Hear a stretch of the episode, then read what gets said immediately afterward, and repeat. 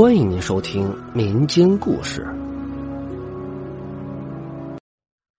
田丰生前的朋友不多，除了亲戚以外，朋友也就稀稀拉拉的几个。张启峰声称自己是田医生以前的病人，想送救命恩人最后一程。他的演技是合格的，直到葬礼结束前都没有人怀疑他。时间一分一秒的过去，张启峰开始有些疲惫。正当他闭目养神的时候，突然听见田太太的哭声。田丰死前明明说去找你的。张启峰抬头一看，只见田太太正对着一位前来吊唁的中年男人哭诉着。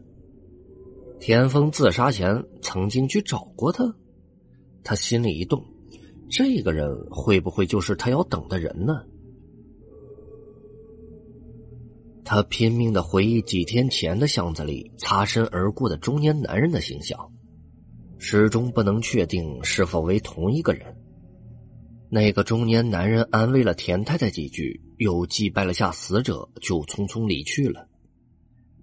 张启峰赶紧跟在他的身后走了两条街，就看见中年男人在小卖铺买东西，还和小卖部的主人聊了一会儿天儿。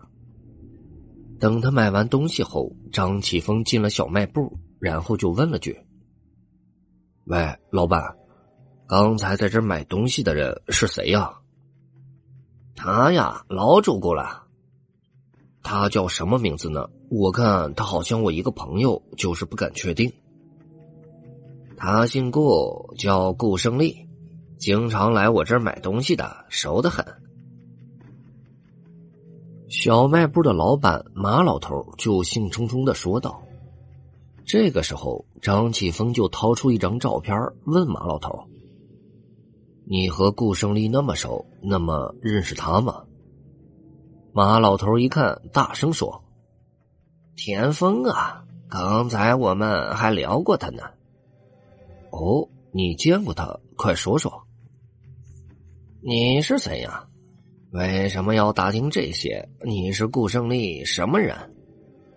张启峰不敢暴露身份，只好搪塞几句，懊恼的走出了小卖部。他在周围晃悠了几圈，熟悉了一下地形之后，又看了看顾胜利的家，盘算着下一步应该怎么办呢？就在这个时候，他看到一名学生模样的女孩进入了顾胜利的家。这个是顾胜利的家人吗？张启峰猜测着。顾金朝在画一张脸，一张笑脸。昨天晚上梦中的场景随着画笔在纸上游走而开始回放。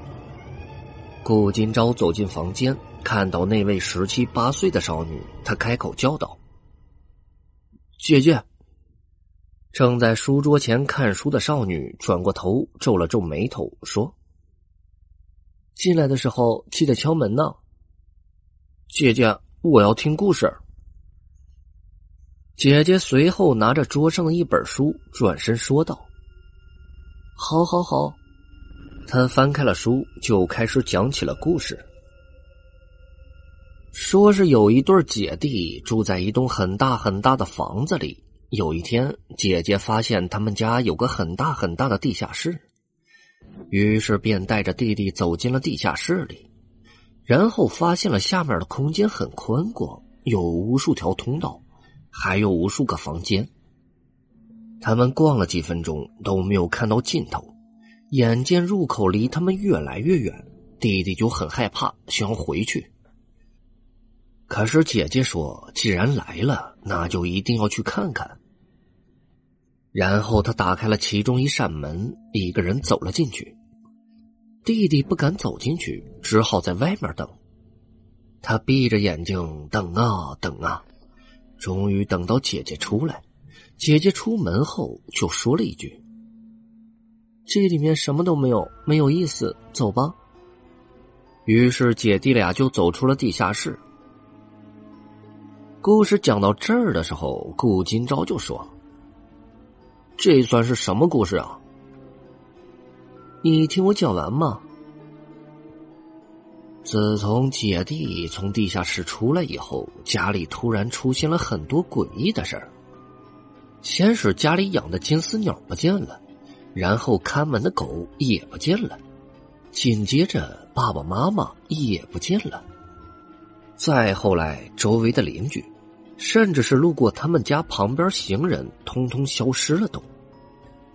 那一天，弟弟一觉醒来，发现周围一片寂静。他打开窗户，周围的房子也是一样寂静，大街上也没有一个人。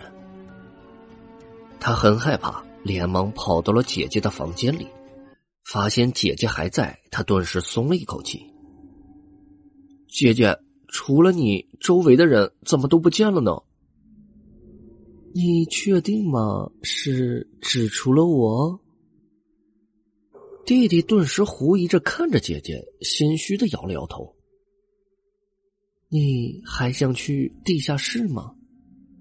弟弟拼命的摇头，吓得闭上了眼睛。眼前一黑的时候，他感觉就像回到了当天的地下室里。